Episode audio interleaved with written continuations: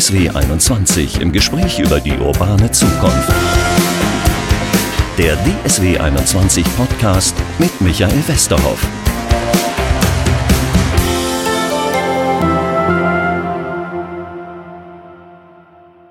Herzlich willkommen zur neuesten Ausgabe unseres Podcastes. Wir suchen das Verkehrsmittel der Zukunft und sind gelandet bei der H-Bahn in Dortmund. Elmar Mitteldorf ist bei mir. Der muss uns, glaube ich, gleich erstmal erklären, was überhaupt eine H-Bahn ist. Die gibt es nämlich nur zweimal auf der Welt und ist schon ein bisschen älter, könnte aber trotzdem ein Verkehrsmittel der Zukunft sein, was sich jetzt so erst noch nach 30 Jahren rausstellt. Da reden wir heute drüber. Herr Mitteldorf, lassen Sie uns erst erklären, die H-Bahn ist sowas, und da widersprechen Sie mir dann wahrscheinlich gleich, naja, sie sieht aus wie die Schwebebahn. Ja, sie sieht aus wie die Schwebebahn. Äh, sie hängt ähm, an ihrem ähm, Antriebssystem, ist sicherlich etwas neuer, aber auch schon 35 Jahre alt. Also ein tolles, innovatives System und von daher anders als die Schwebebahn, weil sie eben vollautomatisch autonom fährt, was ja im Moment in der, in der Diskussion ist, was die Verkehrstechnik angeht. Das heißt auch vom Prinzip, äh, wenn einer die nicht kennt, äh, wenn er sich so die Schwebebahn mit seinen, ja mit den Stützpfeilern und so vor Augen führt, ist er ungefähr schon in der richtigen Richtung. Dann ist er ungefähr in der richtigen Richtung. Man könnte das vergleichen mit unserem System. Die Schwebebahn ist ähm, unsere, unsere ältere Schwester. Ah, und irgendwer, war die tatsächlich mein Vorbild damals? Sie haben es schon angedeutet, vor 35 Jahren? Ja, durchaus. Also in der, in der Planung äh, der H-Bahn bei unseren Vorvätern hat die Schwebebahn sicherlich äh, einen Vorbildcharakter gehabt, ganz bestimmt. Und dann hat Siemens irgendwann mal ein Pilotprojekt gemacht, ich glaube auf dem Werksgelände in Erlangen, und das ist irgendwann dann hier gelandet in Dortmund. Durch ja, Zufall oder? Ja, ja, also da kann ich sicher was zu sagen. Also Zunächst einmal ist es richtig, äh, das war ein Forschungsprojekt der DÜWAG damals, Düsseldorfer Waggonwagengesellschaft und der Firma Siemens. Die hatten einen Forschungsauftrag in den, in den 70er Jahren ähm, und äh, haben das in Erlangen, haben die eine Versuchsstrecke aufgebaut, äh, die war so etwa 1,6 Kilometer lang. Und da hat man eben versucht, ein hängendes System, also ein Fahrzeug unter, hängend unter den Antrieben aufzubauen, aus dem normalen Verkehrsbereich heraus, also wie wir sagen, in der Top-1-Ebene, sodass sie keinen Kreuzungsverkehr mit dem normalen Individualverkehr haben. Äh, das war dann ganz erfolgreich. Und ähm, aus unserer Sicht hatten wir dann Glück. Es gab einen Zufall. Es gab äh, seinerzeit hier einen Professor, ähm, der im Bereich Logistik ähm, unterwegs war, Professor Jünnemann. Äh, der Herr Jünnemann hatte Verbindung da nach Erlangen und man ist sich in Erlangen nicht einig geworden, wo man diesen Versuch dann in die Praxis äh, überführen konnte. Und der Professor Jünnemann hatte den General oder genial, die geniale Idee, ähm, dieses System eben zwischen Campus Nord und Campus Süd hier an der Universität, also heute Technische Universität Dortmund, ähm, aufzubauen denn diese Verbindung zwischen äh, Campus Süd und Campus Nord, die war damals mehr mit Bussen gegeben und die Busse steckten im Stau, mussten immer durch Barop fahren. Das war ähm, relativ kompliziert und manche Studierende kamen dann zu ihren Vorlesungen zu spät, wenn sie sowohl im Süden als auch im Norden des, äh, äh der Hochschule eingesetzt waren. Und ähm, dann hat man das nach Hien geholt und hat die erste sogenannte Stammstrecke hier äh, aufgebaut, die dann eine Länge von 1,2 Kilometern hatte. Und dann ähm, hat sich unter anderem Düsseldorf auch noch dafür interessiert, denn da gibt es das zweite Exemplar dieser mhm. Art, nämlich den Skytrain, den kennen vielleicht mehr Leute noch, am Düsseldorfer Flughafen, der zwischen dem Bahnhof und den Parkhäusern und dem Flughafen verkehrt. Ja, und sonst hat sich niemand interessiert für dieses Verkehrsmittel? Ja, also zunächst einmal der, wie Sie sagen, der, der Flughafen Düsseldorf wo ja ein sehr gutes Beispiel aus unserer Sicht gegeben ist, wie man äh, eine Habern besonders gut und innovativ einsetzen kann, nämlich da, wo schon eine vorhandene Infrastruktur ist, einfach mit einem Verkehrssystem drüber hinwegzufahren. Also äh, diese Anbindung des ICE-Bahnhofs außerhalb des Flughafens, wie kommt man von da aus dann in den Flughafen rein, in, die, in das Zentrum des Flughafens, äh, gerade wenn eine vorhandene Infrastruktur schon aufgebaut ist. Und äh, Sie haben ja am Boden gerade mal ein Quadratmeter Baufläche und dann setzen Sie eine Stütze und haben dann Träger und fahren dann über den äh, normalen normalen Verkehr hinweg. Und da zeigt sich eben ein Vorteil der H-Bahn und äh, so ist das damals da eingesetzt worden und läuft bis heute äh, mit einer hohen Verfügbarkeit.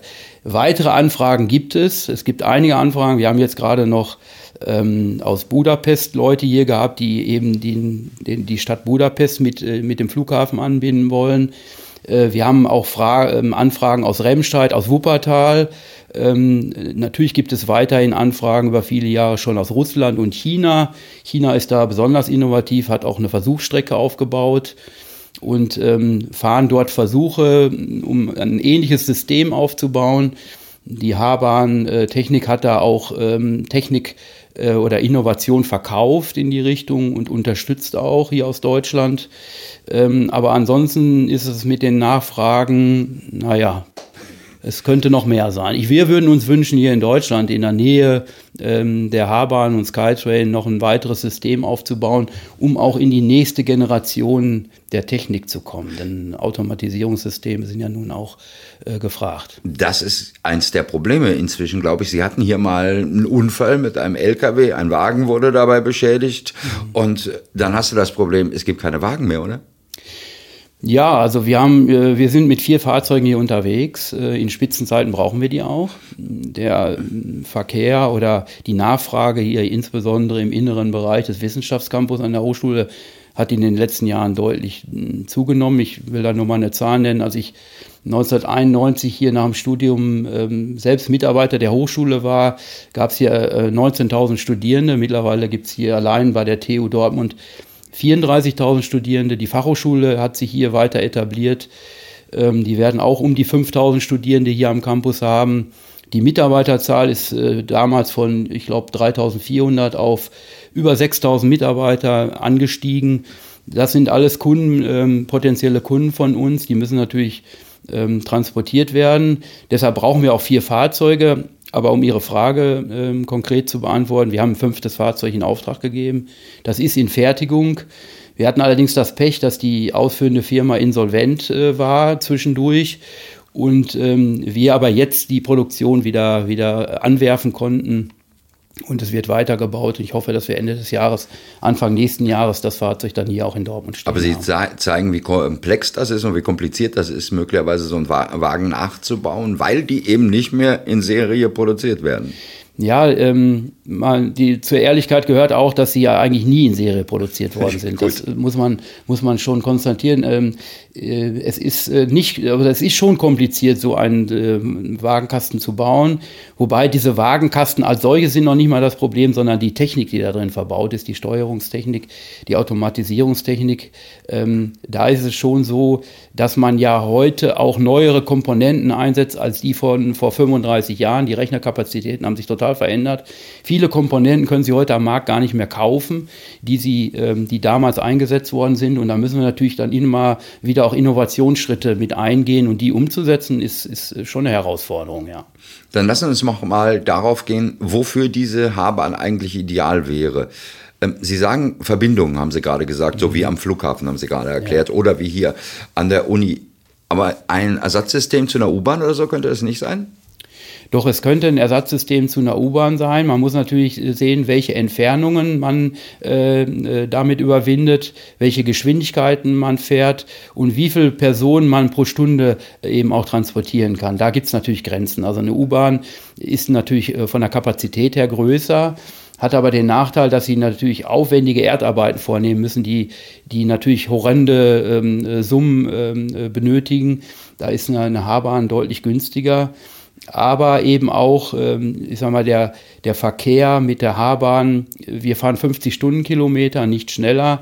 Es würde keinen Sinn machen, jetzt eine H-Bahn über, über mehrere hundert Kilometer zu planen. Dafür sind wir nicht, nicht, schnell genug. Also wir müssen natürlich schon auch irgendwo im innerstädtischen oder im, im Bereich bleiben, der eben auch nicht zu weit ausgedehnt ist ähm, Kilometer äh, größer, 50 Kilometer zu überwinden, würde da keinen Sinn machen.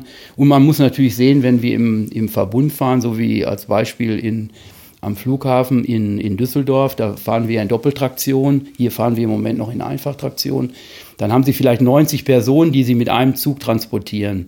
Und da ist einfach auch die Transportkapazität einer U-Bahn ist da, ist da größer. Also man muss eben sehen, wo passt so ein System am besten hin. Wenn man jetzt sich vorstellte, die würden im Kreis fahren, würden sich also nicht entgegenkommen, könnte ich da so viele Wagen hintereinander koppeln, wie ich wollte, wenn ich so viel hätte? Äh, theoretisch ja, in der Praxis ist das natürlich auch, äh, muss man die Statik natürlich berücksichtigen. Ähm, so ein Fahrzeug mit, mit Fahrgästen, wenn es wirklich komplett ausgelastet ist, wiegt etwa 13 Tonnen. Das ist äh, kein Problem. Also in Doppel- oder Dreifachtraktion auch auf unserer Strecke hier zu fahren. Wir haben auch die Erweiterung Ach, hier. Dreifach-Traktion, jetzt verstehe ich das erst. Äh, bin ein bisschen langsam heute. Äh, das heißt, Dreifach-Traktion ist, man packt drei Wagen hintereinander. Genau. Also in Düsseldorf ist ja das Beispiel, wie gesagt, dass sie da zwei Fahrzeuge fest aneinander gekoppelt haben. Und man könnte auch drei Fahrzeuge hintereinander koppeln oder womöglich auch vier. Man muss natürlich die Statik, also die Stützen und die Träger dafür auslegen, was aber machbar ist. Die Stützen und die Träger.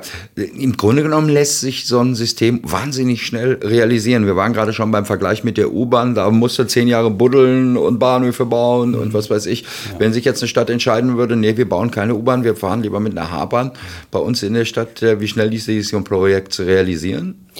Also so ein äh, Projekt lässt sich, ähm, was Erdarbeiten angeht, natürlich wesentlich schneller ähm, realisieren, weil sie am Boden etwa ein Quadratmeter haben. Sie setzen da eine Pfahlgründung und ähm, darauf bauen sie dann eine Stütze auf und alles weitere äh, spielt sich dann ja in einem Bereich ab, wo sie andere nicht, nicht stören. Ähm, äh, also von daher ähm, ist das sehr innovativ. Ähm, äh, da, da ist die, die H-Bahn sicherlich ähm, gut unterwegs. Das Problem ist auch nicht das Mechanische, sondern man muss bei der H-Bahn im Genehmigungsverfahren natürlich das autonome System berücksichtigen. Äh, die H-Bahn ist ja genehmigungsfähig, sie ist auch genehmigt worden, also nach BO-Strap, also nach Bau- und Betriebsordnung der Straßenbahn. Man hat das damals so ein bisschen verglichen ähm, mit der Straßenbahn. Übrigens das erste autonom fahrende System in äh, Deutschland und das auch so genehmigungsfähig war. Es ist auch weiterhin an anderen Stellen genehmigungsfähig. Ähm, ich würde sagen, also insgesamt, was so die, die Genehmigungszeiten angeht, äh, ist man da sicherlich deutlich unter zwölf Monaten unterwegs. Ja, und die Bauzeiten, äh, haben Sie ja auch schon erklärt, muss man nur eigentlich, wenn man die erstmal hat, diese Stützpfeiler, muss man sie eigentlich nur aufstellen. Also die Stützpfeiler zu produzieren oder auch die, die Träger, in, äh, unter der dann die, äh, die Haarbahn hängt bzw. fährt, äh, zu produzieren, ist, ist äh, kein Problem. Das ist relativ schnell realisiert. Also da ist eine Haarbahn wirklich, wirklich schnell und zügig. Ja. Bevor wir jetzt mit dem Finger auf andere zeigen und fragen, warum macht ihr das eigentlich nicht, wenn das so einfach ist, können wir auch nach Dortmund gucken. Auch da gab es immer Ausbaupläne. Äh, ich glaube, ein Teil wird jetzt sogar realisiert, aber so richtig äh, umgesetzt ist das auch nicht worden seit nach zehn Jahren.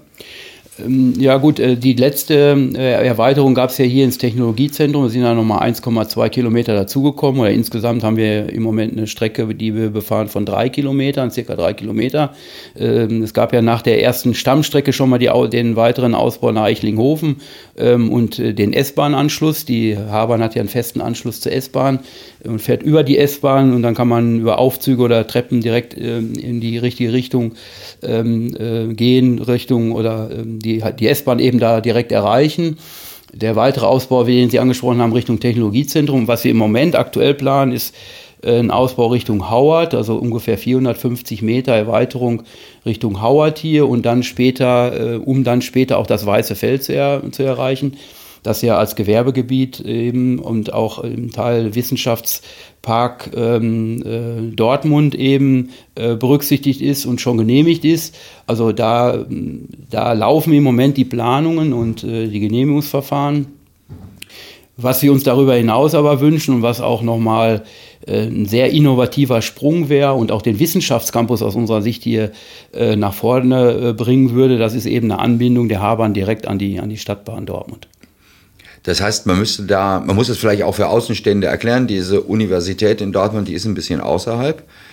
Man kann da mit dem Auto hinkommen, man kann mit der S-Bahn hinkommen, man äh, kommt aber leider mit der H-Bahn nicht hin, aber man könnte ja mit der H-Bahn die Wohnviertel der Studenten anbinden.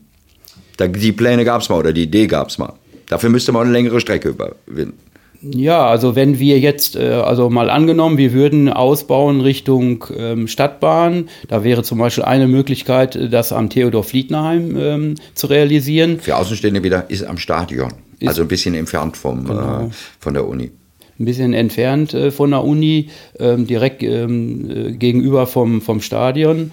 Ähm, und äh, da würde man dann auch unterwegs an Studentenwohnheimen vorbeifahren und würde die auch ähm, dann vernünftig mit anbinden können. Viele Studierende gehen im Moment zu Fuß in den Campus rein, die wir dann da, denen wir dann natürlich ein besseres Angebot ähm, realisieren oder anbieten könnten.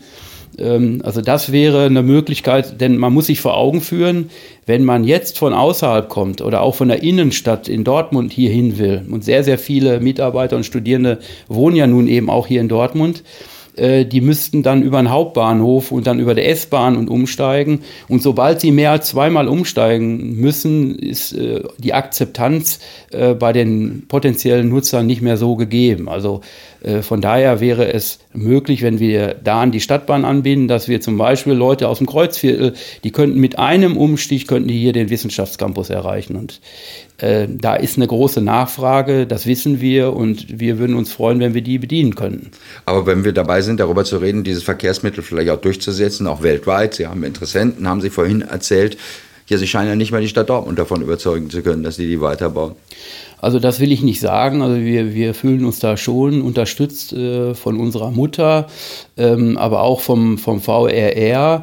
Ähm, das Thema autonomes Fahren, also ohne Fahrzeugführer und ohne Fahrzeugbegleitung und dann eben mit geringen oder ohne Emissionen, also ohne Ausstoß von NOx oder CO2, ähm, ist ja im Moment sehr präsent. Und von daher merken wir schon, dass die Nachfrage bei uns im Hause zunimmt und dass, dass vieles, was wir anbieten können, auch äh, förderfähiger würde in der Zukunft. Und ähm, da, da richten wir uns drauf ein und würden uns natürlich auch freuen, wenn wir, wenn wir da Mitstreiter hätten, also gerade hier in Dortmund eben auch, aber eben auch in Deutschland oder hier in, in, in Europa. Das heißt also wirklich, nach 35 Jahren fängt die Welt an zu blicken auf ein Verkehrsmittel, das möglicherweise der Welt 35 Jahre voraus war? Ja, das hat, äh, das, das ist so, ja.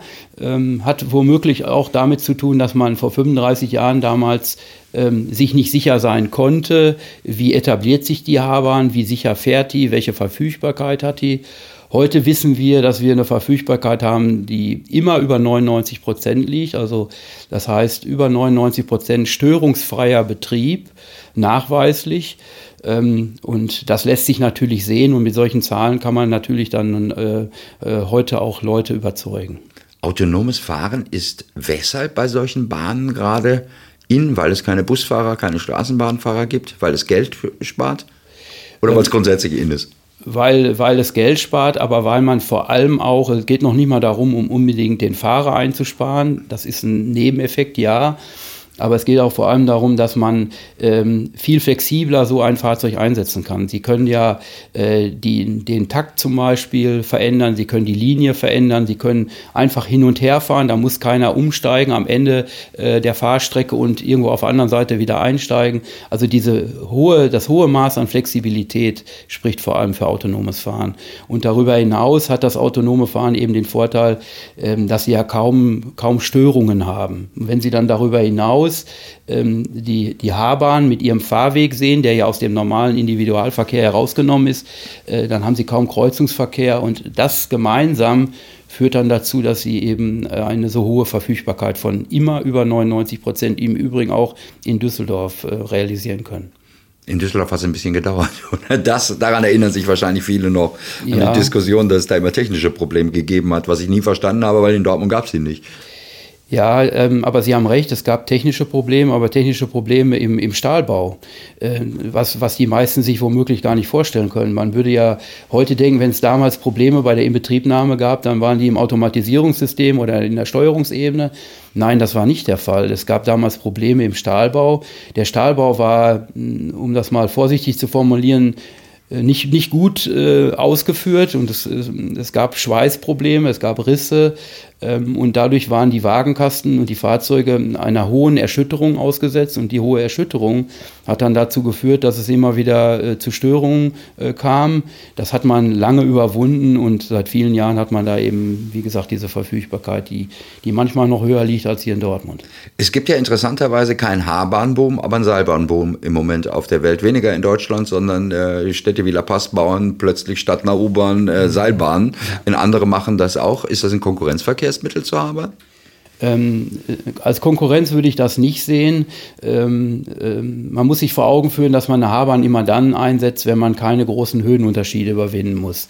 Also wir fahren hier maximal ähm, eine Steigerung von 5 bis 6 Prozent. Ähm, dazu ist eine Haarbahn in der Lage, wenn man mehr überwinden wollte, dann kommt eben die, ha die, die Seilbahn ins Spiel. Und die Seilbahnen ähm, sind ja sehr professionell aufgebaut, beweisen sich seit, seit vielen Jahren zum Beispiel in, in Skigebieten. Da hat sich in der, in der Technik vieles, vieles getan. Und also gerade dann, wenn man Höhenunterschiede überwinden muss, dann ist eine, eine Seilbahn sicherlich. Aber die bauen sie inzwischen auch auf flachen Strecken Seilbahnen in einigen Städten. Ja, ja, sie werden auch auf ja. flachen Strecken gebaut, aber eben dann auch nicht so ähm, autonom, wie, wie, man das, äh, wie man sich das vielleicht wünschen würde. Dann müssen nämlich an den Ein- und Ausstiegen müssen dann da Leute stehen und müssen schon mhm. auch aufpassen und so weiter. So ähm, ohne Fahrzeugführer und ohne Begleitung, wie das bei uns hier geht, funktioniert das da nicht. Da ist eigentlich die Haarbahn doch das bessere Verkehrsmittel. Ich überlege, woran es liegt, dass sich weltweit im Moment alle auf Seilbahnen stürzen, nicht nur wegen der Höhenunterschiede. Ich überlege gerade, liegt das möglicherweise daran, dass da eine Firma hintersteht, die Lust darauf hat. Also eine Firma wie die Firma Doppelmeier, die da äh, die Alpen zugebaut hat, die sagt sich jetzt, ja, wir müssen neue Geschäftsfelder erschließen und sind deshalb erstmal auf Städte gekommen. Und sie haben vielleicht das Problem, dass sie keinen Siemens, keine große Gesellschaft mehr im Hintergrund hat, die versucht, dieses Verkehrsmittel jetzt mal durchzudrücken? Also was ähm, die Frage ist sehr berechtigt. Was uns, was uns hier fehlt, ist nochmal wieder ein aktueller Anschub äh, durch ein womöglich größeres Projekt. Ähm, es hat sich ja in der Automatisierung, ähm, in dem autonomen Fahren, hat sich ja vieles getan, auch im Bereich der Straßenbahn zum Beispiel. Die Firma Siemens hat da auch äh, Produkte entwickelt. Und wir brauchten jetzt noch mal einmal einen Schub, äh, dass die Firma Siemens einen, einen, potenziellen Auftrag hätte, um diese Dinge, die da entwickelt worden sind, auf eine Haarbahn umzusetzen. Äh, wenn das nochmal käme, dann hätte man ein Baukastensystem, sehr schnell ein Baukastensystem, das man weltweit einsetzen könnte. Und da bin ich mir dann auch sicher, wenn, wenn einmal dieser Anschub da wäre, diese Innovation, dass dann die Firma Siemens das auch wieder mehr fördern würde.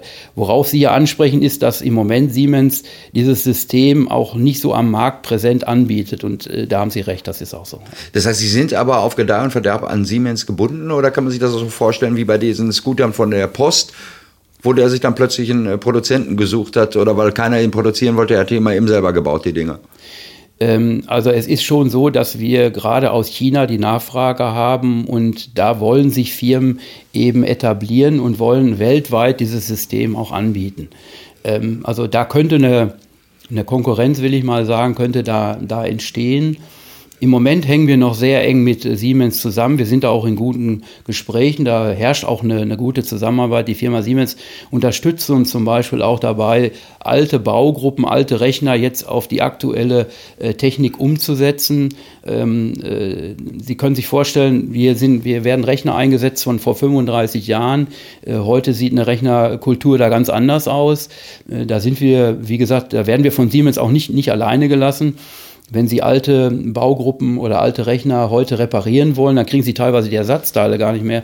Die äh, äh, Kondensatoren oder ICs und was Sie da brauchen, die, die sind gar nicht mehr weltweit nicht mehr verfügbar. Aber da unterstützt uns Siemens schon. Nur dieses, dieses Umsetzen, die Habahn ist seinerzeit mehr so, wenn man will, frei programmiert worden. Heute gibt es für solche Systeme Standards. Wie gesagt, auch im Bereich der Straßenbahn wird das schon umgesetzt. Und das nochmal umzusetzen auf die heutige H-Bahn, sowohl in Düsseldorf als auch hier ähm, in Dortmund, das wäre nochmal ein, ein Quantensprung, der sicher dann auch dazu führen würde, dass man die H-Bahn weltweit wieder so äh, vertreiben würde. Das heißt, ähm, ich bin gerade gedanklich irgendwie beim MP3-Player, der auch mal in Deutschland erfunden worden ist vom Fraunhofer Institut, wo Deutschland nichts mit anfangen konnte, dass die Vermarktung irgendwie nicht hingekriegt hat und dann ein Apple und internationale Hersteller draufgesprungen sind. Könnte das bei der H-Bahn auch passieren? Transrapid ist ja auch ähnlich. Systeme in Deutschland entwickelt, aber wir verstehen einfach nicht, sie zu vermarkten. Und jetzt kommt ein Chinese, der sagt, ich weiß aber, wie es geht. Also das könnte hier genauso passieren. Das ist, glaube ich, ein gutes Beispiel. Ähm, wir, wir ähm, sehen ja, welche Nachfrage wir gerade aus China haben. In China gibt es ja schon eine Versuchsstrecke, äh, wie eben schon mal geschildert, und auch in, in, in Russland gibt es eine Versuchsstrecke.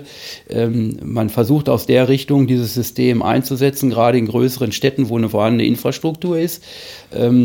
Und äh, genau das könnte passieren, dass eben diese, diese Technik aus dem Ausland dann weiter vermarktet wird, dass, dass da positiver gesehen wird oder mehr unterstützt wird als vielleicht hier in Deutschland oder in Europa. Ähm, ich hoffe nicht, dass das passiert, weil wir ja gerade in Deutschland auch dabei sind, ähm, äh, Automatisierungssysteme oder autonomes Fahren auch zu fördern.